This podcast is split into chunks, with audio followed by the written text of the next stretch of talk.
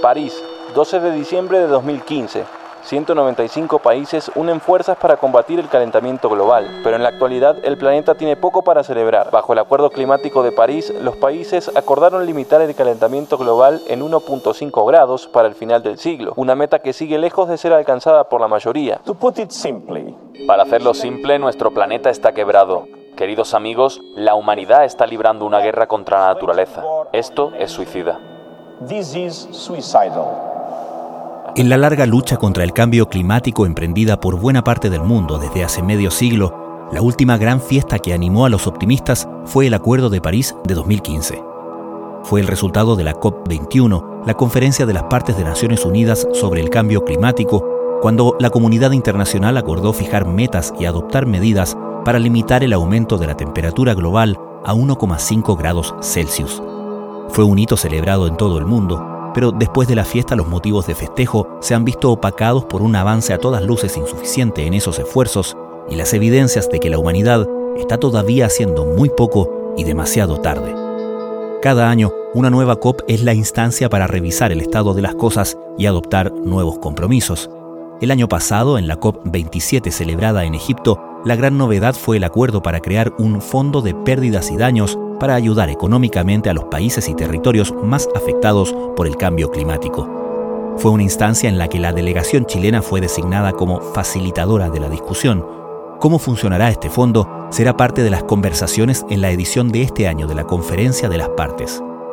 La COP28 comenzará este 30 de noviembre en Dubái, Emiratos Árabes Unidos, y el hecho de que la cumbre climática se celebre precisamente en un país petrolero no ha pasado inadvertido para quienes ven en esto una paradoja y para quienes ven una oportunidad.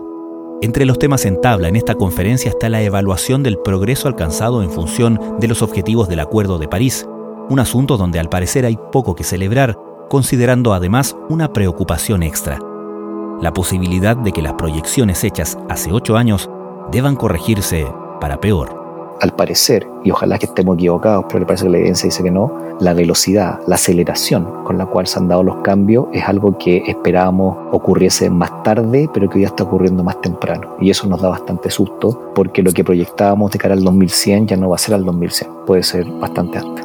Alex Godoy, director del Centro de Sustentabilidad de la Universidad del Desarrollo, conversa hoy sobre qué esperar de la COP28. Desde la redacción de La Tercera, esto es Crónica Estéreo. Cada historia tiene un sonido. Soy Francisco Aravena. Es jueves 23 de noviembre. Alex, partamos por lo evidente que llama la atención, que es que esta cumbre climática, esta conferencia de las partes número 28 se va a realizar en un país petrolero. ¿Qué podemos leer de todo eso? Tengo sentimientos encontrados con tu pregunta porque en Naciones Unidas convergen más de 195 economías, países, en los cuales ninguno tendría que ser discriminado porque sí o porque no. Es como negarle incluso la oportunidad a Rusia de tener una, una asamblea global. Yo creo que el que sean petroleros o no es simplemente parte de, organismos multilaterales y llevar incluso una discusión compleja a un país que a lo mejor puede ser escéptico en términos de cambio climático o que pueden asumir el cambio climático, pero aún así siguen produciendo petróleo, porque ojo, tienen un argumento que después podemos conversar que son bien válidos. No me parece, fíjate, a mí no me gustaría, te lo digo honestamente, porque en realidad es un país que extrae petróleo, pero la pregunta es, el problema es que son los que lo extraen o los que lo demandan. Y yo creo que ahí hay un conflicto de su parte. Pero si ese país llevamos la discusión de cambio climático al país mismo que los produce, también le da un cierto simbolismo si lo miras por otra parte. Porque al final es un país que está produciendo petróleo y hemos llevado la discusión climática de salir de los combustibles fósiles, es como en la cancha del enemigo. es como ir a ganarle a Brasil al Maracaná y creo que eso le da otra connotación. Lluvias torrenciales. Más de 1.500 personas murieron por las graves inundaciones en Pakistán en 2022. Se calcula que la catástrofe causó pérdidas económicas y daños por valor de unos 30 mil millones de dólares. Según un estudio, es probable que el cambio climático haya aumentado la intensidad de las precipitaciones en torno a un 50%. Esto tiene repercusiones en otros lugares. Las olas de calor y las sequías son cada vez más frecuentes y duraderas y las tormentas más intensas. Y el coste va en aumento. En 2021 los daños económicos causados por las catástrofes naturales superaron los 250 mil millones de dólares. Por tanto, hay dos lecturas. La lectura afuera de los activistas, que es cómo vamos a ir a un país que no cree o produce petróleo para todo el mundo, o la lectura de los que vamos a vencer en tu casa y a lo mejor llegamos a grandes acuerdos justo en un país petrolero. Entiendo. Vamos a esos argumentos que mencionas, de los argumentos de los países petroleros que podrían ser atendibles en ese sentido. Fíjate que más que atendible es otro el tema. A mí me tocó, por una investigación, me tocó ir a Arabia Saudita, Y una de las cosas que te dicen es, a ver, si nosotros cerramos mañana la llave del petróleo, ¿se soluciona el problema? No, se crea un problema más grande, ellos dicen, porque en este minuto el mundo completo funciona con combustibles fósiles, o sea, no podríamos mover sistemas eléctricos, no podríamos mover los transportes de carga, no podríamos mover nada. O sea, si tú ya cierras tus ojos y dices, sabes que no producimos más petróleo a partir de mañana, el mundo colapsa. Eso lo tenemos claro. Y esto es bien importante porque ellos dicen, lamentablemente nosotros, por una razón de mantener al mundo, fíjate, fíjate lo paradójico, de mantener al mundo tenemos que seguir proveyendo petróleo, sabiendo que nuestras reservas se va a ir demandando cada vez menos. Pero si hoy día nosotros cerramos las llaves, el mundo colapsa. Y eso es cierto. Hmm. O sea, hoy día no podría volar ningún avión. No podríamos producir ropa que tiene poliestireno. Los plásticos no existirían. Claro. Porque se acabarían las reservas. ¿Con qué los reemplazamos? Entonces al final te dicen, hay un problema en el mundo que no ha generado soluciones de reemplazo para el petróleo. Es el argumento que ellos dan. Ok, es válido si es que cerraran en 24 horas. Pero la pregunta, después te dicen, bueno, ¿y quiénes son los encargados de desarrollar las tecnologías que se fundamentan sin petróleo? No somos nosotros, nosotros producimos petróleo. Es como que Chile dijera, mira, nosotros producimos cobre y lamentablemente somos los únicos proveedores del cobre del mundo. Y si nosotros mañana no probemos cobre, se acaba la transición energética porque los cables de corriente utilizan cobre, las bobinas de los aerogeneradores funcionan con cobre, las plantas solares funcionan con cobre. ¿Cómo lo reemplazamos? Entonces, en ese contexto, ellos tienen ese argumento que nos duele, pero no deja de ser cierto. Un veterano ejecutivo petrolero elegido para presidir la próxima cumbre del clima de las Naciones Unidas. El sultán Al-Jaber es director ejecutivo de la Compañía Nacional de Petróleo de Abu Dhabi, una empresa que bombea unos 4 millones de barriles de crudo al día. Al-Jaber lleva años desempeñando lo que muchos consideran roles contradictorios. También es el enviado de los Emiratos Árabes para el clima y defiende la necesidad de incluir a los productores de petróleo en las conversaciones. ¿Cuál crees tú que es, siendo pragmático, siendo realista, la mejor eh, esperanza, por así decirlo, para esta COP28?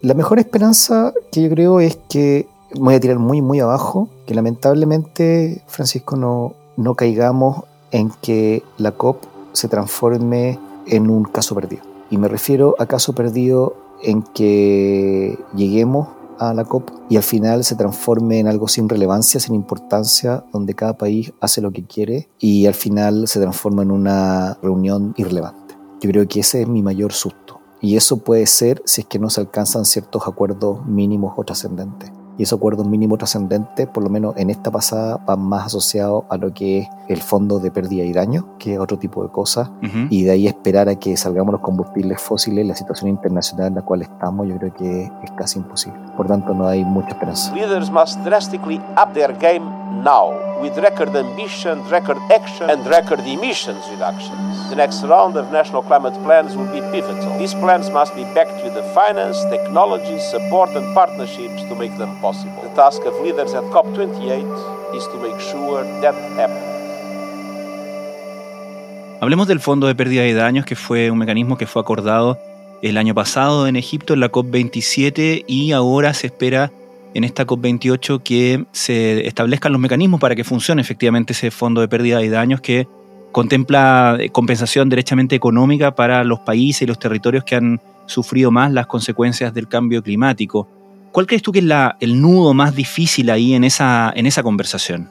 Son dos nudos. ¿Quién pone plata y quién la recibe? ¿Quién pone plata? Porque, por ejemplo, Chile, por ejemplo, el año pasado, cuando estábamos en Sharm el Sheikh en Egipto, llegó como un país vulnerable y un país que podía recibir fondos y pasamos en menos de una semana a ser un país que ponía fondos porque somos una economía emergente. A lo mejor tú no lo sientes así, somos un país que está a puerta de una recesión, con problema económico y no obstante podríamos ir a la COP y quedar como un país que pone plata porque somos economía emergente a pesar de la coyuntura económica que estamos pasando. ¿Sería justo para nosotros? Lo más probable es que la ciudadanía te diría que no. Entonces, para las elecciones dirían, oye, claro, vamos a ir a la COP como los capitanes planeta y lo que nos gusta hacer en términos ambientales y tenemos que poner plata cuando tenemos una solución interna compleja es muy complejo. Y el segundo es quién lo recibe, porque por ejemplo tú podrías decir, ya, ok, sean los países más pobres, los menos desarrollados, ya, el África subsahariana o la región del norte de África, que son países más pobres. Entonces uno dice, ya, pero ¿cómo discriminamos entre Bolivia, Perú o esos países? O cómo, por ejemplo, tuviste que también hubo muchos problemas en Europa, porque un país como a lo mejor Noruega no podría recibir fondos si es que realmente fue dañado ostensiblemente. ¿Cómo marcamos eso? Es como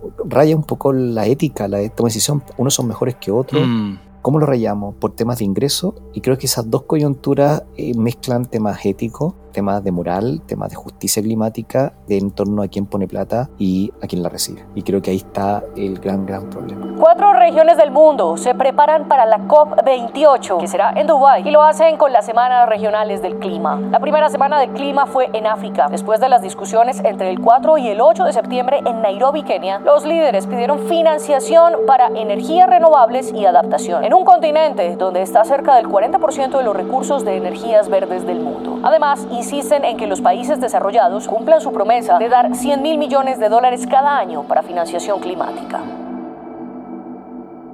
Otra de las cosas que están contempladas en términos de conversación en esta COP28 es terminar la revisión de los avances del Acuerdo de París, eh, un trabajo que comenzó, entiendo, en la COP26 en Glasgow. Tengo dos preguntas respecto de eso. Uno es, ¿por qué esta revisión de estos avances del Acuerdo de París, que desde el 2015 ha tardado tanto o tarda tanto? ¿Por qué es un proceso tan largo? Y segundo, en virtud de los plazos con los que se trabajó en el Acuerdo de París del 2015, ¿Ha habido cambios en términos de los modelamientos, de las proyecciones que se hacen también en función de cuánto se ha avanzado o no en esas metas? A ver, uno de los problemas fundamentales es que los acuerdos que se toman no son acuerdos que se toman de la noche a la mañana. Tienen que implementarse en términos de tiempo, tienen que avanzarse en términos de implementación de cada uno de los países, o sea, los países que quieren reducir sus emisiones tienen que implementar políticas puntuales en términos de, qué es lo que hacer para adentro. Por lo tanto, hay plazo, es como yo te dijera, por ejemplo, Francisco, tenemos que todo en Chile renovar nuestro vehículo y les damos 24 horas para hacerlo, eso es imposible. Entonces, los plazos que se plantean después del Acuerdo País y cómo se revisitan es porque hemos acordado un plazo de 4 o 5 años en el cual poder ir avanzando y ver viendo esos progresos. Y por eso se ha demorado tanto y por eso siempre lo estudiamos. Y ahora, por ejemplo, se viene la implementación en el año 2025 del Global Stocktake, que es como la torta de repartición de emisiones, en el cual vamos a tener que esperar, o sea, esperar a que los países implementen métricas, implementen cambios regulatorios. Esto significa que la gente tiene que pasar leyes. Y, imagínate, no hemos discutido muchas leyes en este gobierno, en esta administración. En los gobiernos pasados se demoraron dos administraciones la ley de cambio climático. Cuesta. Entonces, cada acuerdo internacional tiene una etapa de retardo que puede durar entre 4 o 5 años y por eso son los plazos que se plantea el Acuerdo de París. Y aunque tú no lo creas, la gente no lo sabe, pero entre medio de COP y COP hay numerosas reuniones multilaterales que dependen del Ministerio de Relaciones Exteriores en que se avanzan los países en ir avanzando para la COP. Eso la gente no lo sabe, la gente piensa como que se va a la COP y nos olvidamos y después nos volvemos el próximo año. No es tan así. Mm. Entonces cuesta y seguir viendo grados de avance y la conclusión es que no hay mucho avance, que ha costado mucho avanzar, especialmente por los sistemas de gobernanza que tienen distintos países. No sé si respondo a tu pregunta. Sí, correcto. Y lo otro que te preguntaba tiene que ver con si los plazos que nos hemos fijado como comunidad internacional se sostienen en términos de cómo ha avanzado el problema, de los modelamientos que se hicieron en el año 2015 y que podemos estar haciendo hoy día, por ejemplo, en términos de proyección del calentamiento global, del cambio climático. Vamos por dos partes. Las noticias son malas y muy malas. La noticia mala era que nosotros, para poder alcanzar las metas climáticas al de cara al 2100, debiéramos haber cumplido ciertos avances al año 2025, 2027, 2030. Y como sabemos cuánto se retarda todo esto, nosotros sabemos que, dijera, por ejemplo, ya vamos a hacer desaparecer a los seres humanos del planeta Tierra y todas las chimeneas, aún así el planeta sigue con una concentración de gas de efecto invernadero que se va a demorar en volver a sus condiciones normales. ¿Estamos claros en eso? Como que tú dijeras yo quiero bajar de peso y dejo comer hoy día, al día de mañana tú no bajas de peso, tú vas a empezar a bajar de peso consecutivamente a lo largo del tiempo. Entonces, dicho eso, lo que nosotros esperábamos era para alcanzar ciertas metas, así como quiero adelgazar 4 kilos para el verano, tengo que partir hoy día en agosto Esperábamos de que en septiembre uno bajara un kilo, por decirte una cosa. Esto es exactamente lo mismo. De cara al 2050 hmm. debiéramos haber alcanzado cierto nivel de reducción al 2025 y eso no lo hemos alcanzado. Entonces, si nosotros hacemos esas modelaciones con lo que tenemos hoy día, sabemos que vamos por encima de los 2 grados y vamos directamente hacia los 3 grados. El planeta se encamina hacia un calentamiento de 2,5 a 2,9 grados Celsius para 2100, cerca del doble del objetivo ideal. Y el secretario general de la ONU, Antonio Guterres, pidió tomar medidas drásticas unos días antes de la conferencia del cambio climático COP28. En el informe anual de emisiones de gases de efecto invernadero del Programa de las Naciones Unidas para el Medio Ambiente, se insta a las naciones del G20, responsables de aproximadamente el 80% de las emisiones, a que aceleren su transición energética. ¿Cuál es el problema? Es que dado que estamos atrasados con hacer los cambios que tenemos que hacer para alcanzar esas métricas que nos habíamos comprometido de acuerdo al Acuerdo de París, significa que nos va a tomar mucho más tiempo. Eso quiere decir que dadas las proyecciones de hoy día, lamentablemente vamos a tarde, no las hemos hecho y no vemos puntos de inflexión. Pero la noticia más mala que eso es que han aparecido ya información de que está en la comunidad científica en que lamentablemente todavía está en discusión, hay gente que apoya, gente que no apoya, estamos todavía discutiendo, yo no soy climatólogo, estamos viendo qué, qué dicen los climatólogos, son físicos, geofísicos, de que lamentablemente hay algo que no hayamos visto, que la convergencia de los cambios físicos que estamos viendo en el planeta han hecho que se aceleren los cambios que nosotros esperábamos que se dieran de aquí a los próximos 10, 20 años. Eso quiere decir que lamentablemente las condiciones planetarias estarían acelerando los cambios, que no es lo mismo una velocidad pausada a lo largo del tiempo que las cosas aceleren en poco tiempo. Y hay ya una parte de la comunidad científica que está diciendo que esa aceleración ha comenzado. Eso significa que en un fondo, si esperábamos 1,5 grados al 2100, si que hubiésemos alcanzado las metas, a lo mejor el 1,5 no va a estar al 2100, va a estar al 2050. Hmm. Si ahora vamos con 3 grados al 2100, a lo mejor los 3 grados van a llegar al 2070. O sea, se nos adelantan las fechas, ¿me entiendes? Es como que tú dijeras, bueno, si yo sigo corriendo, si yo por ejemplo quiero bajar de peso, para que la gente lo entienda, digamos, y salgo corriendo y no dejo de comer, lamentablemente, si corro y no dejo de comer, no voy a bajar nunca de peso, al contrario, puede que siga aumentando. Y eso es lo que estamos viendo. Estamos viendo de que, al parecer, y ojalá que estemos equivocados, pero le parece que la evidencia dice que no, la velocidad, la aceleración con la cual se han dado los cambios es algo que esperábamos ocurriese más tarde, pero que hoy ya está ocurriendo más temprano. Y eso nos da bastante susto, porque lo que proyectábamos de cara al 2100 ya no va a ser al 2100, puede ser bastante antes. En cumbre deben conversar responsables políticos, empresas y la sociedad civil sobre los desafíos que plantean los fenómenos de explotación de recursos y del cambio climático. ¿No invitarías a traficantes de armas a dirigir conversaciones de paz? Entonces, ¿por qué dejar que los ejecutivos del petróleo dirijan las conversaciones sobre el clima? Algunas estimaciones hablan de que las pérdidas y los daños producidos por el cambio climático solo en los países en desarrollo podrían alcanzar los 1,8 billones de dólares en 2050. Si se cumplieran las promesas de emisiones netas cero, todavía sería posible limitar el aumento de temperatura a 2 grados Celsius, pero si no el mundo se encamina irremediablemente hacia más de 3 grados Celsius. Ello podría convertir inhabitables para los humanos a vastas regiones del planeta y provocar puntos de inflexión irreversibles en la Tierra y los océanos. Estás escuchando Crónica Estéreo, el podcast diario de la Tercera. Hoy, Alex Godoy, director del Centro de Sustentabilidad de la UDD, comenta qué esperar de la COP28 que comienza el 30 de noviembre en Dubái.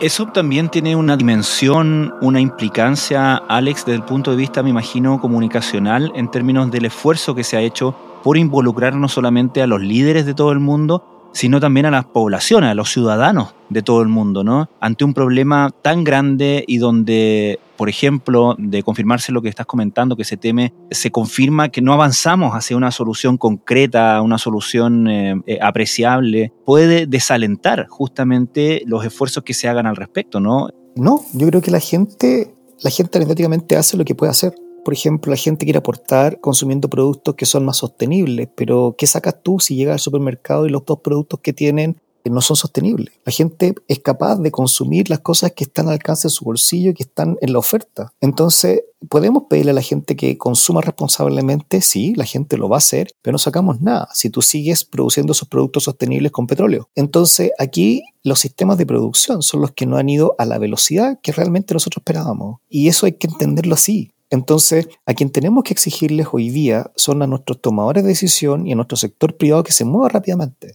Porque al final es como yo dijera, déjame extremarte el argumento, el ejemplo ya intelectual. Supongamos que tú vas a comprar dos poleras y las dos poleras son extraordinariamente buenas, pero las dos fueron hechas por niños en países donde trabajan niños. Y tú tienes que vestirte, no tienes más opción que vestirte. Estás obligado a comprar una, aunque tu ética te diga, no puedo, están fabricadas por niños, pero si no hay más, tengo que vestirme, tengo que comer, en este caso. Y si la producción de ese producto implica la combustión de combustibles fósiles, no puedo dejar de comer. Por lo tanto, la gente puede elegir productos más sostenibles siempre y cuando tú tengas la oferta para eso. Si todavía seguimos produciendo cosas con combustibles fósiles y que aportan al cambio climático, por más intento que quiera la gente reciclar, no vamos a poder. Entonces aquí hay que alinear el consumo responsable, que la gente lo está haciendo, la gente cada vez está más consciente. Hemos visto el IPCC lo decimos en el último informe, lo dijimos en el último informe de R6, pero los sistemas de producción son el problema Francisco. Hoy día tenemos que meterle cirugía mayor a los sistemas de producción. El dejar de comprar auto y producir autos a combustión interna, el bajarle los precios a los autos eléctricos, el tratar que sea una minería sin una minería verde, sin combustibles fósiles, más transportes eléctricos, etc. Mientras no tengamos esa revolución, que es una revolución industrial, estamos muy lejos de que la gente pueda apoyar. Tú puedes reciclar igual que yo, puedes hacer compost igual que yo, pero si al final el producto que voy a comprar porque lo necesito, las opciones que tengo son pocas, no tengo nada que hacer. Bueno, todos vemos cómo las temperaturas aumentan, cómo las tormentas cada vez son más intensas, cómo realmente nos afecta a todas y todos, porque lo que estamos viendo es un aumento considerable de personas que están pasando hambre. Nosotros en el Programa Mundial de Alimentos medimos ese indicador, pero también vemos cómo suben los conflictos relacionados con el clima, cómo hay más tensiones sociales, cómo hay desplazamientos por personas que no pueden vivir en las zonas afectadas tanto por grandes sequías como por inundaciones o el incremento de los niveles del mar. Alex, finalmente se espera que los países lleguen a la COP28 con una revisión de las metas fijadas para el año 2030. Se les ha pedido, se les pidió en eh, la COP27 que propusieran estrategias más ambiciosas. ¿Es realista esperar que suceda eso en esta COP28? Yo creo que no. Categórico. Lo que pasa, Francisco, es que estamos en medio de una guerra que no ha acabado, que es la guerra de, Rusia con Ucrania. Anecdóticamente, el shock energético fue realmente el gran motivador internacional para que nos moviéramos a tecnologías más limpias. No fue ni la transición verde ni los países, fue una guerra. Hoy día tenemos una guerra en el Medio Oriente que la estamos viendo en términos de, de, claro, Israel y Palestina, pero en realidad te crea dos ejes cuál es la disposición a una cumbre internacional. Fíjate, en la cumbre internacional no se habla solamente de cambio climático, también hay negociaciones geopolíticas detrás. Entonces imagínate los principales países musulmanes que tienen una postura y que van a estar en una mesa, que tienen el control del petróleo e ir a negociar en la otra mesa con gente que está con lo que ellos ven que es la otra contraparte, ya que son los aliados de Israel y tenemos que negociar cosas climáticas cuando por detrás también hay posiciones geopolíticas es como, imagínate, es como cuando Chile entró en conflicto con Perú por el tema limítrofe y nos toca ir a trabajar junto a un tema internacional. Es hmm. complicado porque empiezan otro tipo de negociaciones. Entonces, creo que el ambiente está enrarecido, el ambiente está sumamente individualista por los países. Cada gobernante busca satisfacer a su población en sí misma, más que en temas internacionales colaborar. Ahí, lamentablemente, hay países que desconfían de otros, o sea, la Comunidad Europea, por muy buenas fuentes, no te las puedo transparentar, pero te dicen, nosotros no tenemos ningún problema en transferir dinero a los países menos desarrollados, pero sabemos que los países menos desarrollados son altamente corruptos. Entonces, al final, por un peso que nosotros mandamos, la mitad de ese peso se gasta en corrupción. ¿Qué salvaguarda hay en, hacer colaboración internacional? Y los otros países que no son corruptos te dicen, yo no soy corrupto, pero ayúdenme. Y al final los meten a todos en un mismo saco. Somos todas partes de la región. Sudamérica no existe en términos geopolíticos como una sola región para poder dialogar. Entonces Chile está metido con alianzas con Centroamérica, con países africanos. Los países africanos se han aliado, hay burbujas poblacionales. China se va a desacelerar porque China está envejeciendo. Además que nadie viaja a China porque hay un problema idiomático, entonces el siguiente es India y el siguiente es Nigeria, que es una gran burbuja que está creciendo rápidamente como país africano. Entonces hay cambios en los cuales nosotros estamos aquí en Chile, como la comarca Los Hobbits, que vemos como que la, pelea por la Tierra Media está muy, muy lejos, y nunca llega, de hecho. Pero en realidad los temas de afuera son lejos más frígidos, Francisco. Y creo que no está el horno para bollos, como decía la abuelita, a pesar de que hace una semana atrás se nos inundó Dubái por primera vez en numerosos años. Yo nunca había visto a Dubái inundado, hmm. pero no sé si eso vaya a cambiar. Y ojo, es simple, si mientras no tengamos una forma de reemplazar los combustibles fósiles o no tengamos las tecnologías para poder cambiar un combustible fósiles, es imposible que, que podemos desacoplar la demanda a la producción de combustibles fósiles. Es imposible que lo hagamos. Entonces, soy escéptico, sí, y esas son las razones por las cuales este año no voy, porque no creo que se avance mucho. Ojalá que, como dicen los estoicos, digamos, me preparo para lo peor esperando lo mejor.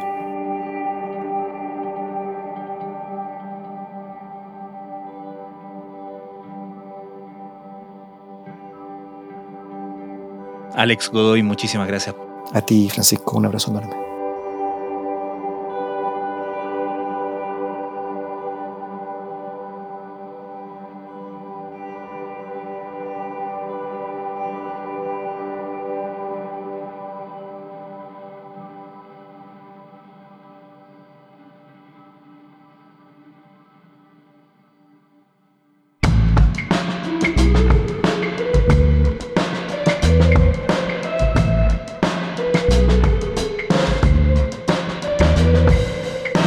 Crónica Estéreo es un podcast original de La Tercera.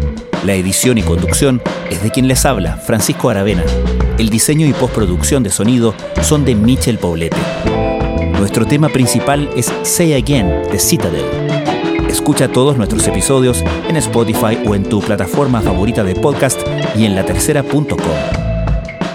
Nos encontramos mañana en una nueva entrega de Crónica Estéreo. Cada historia tiene un sonido el podcast diario de la tercera.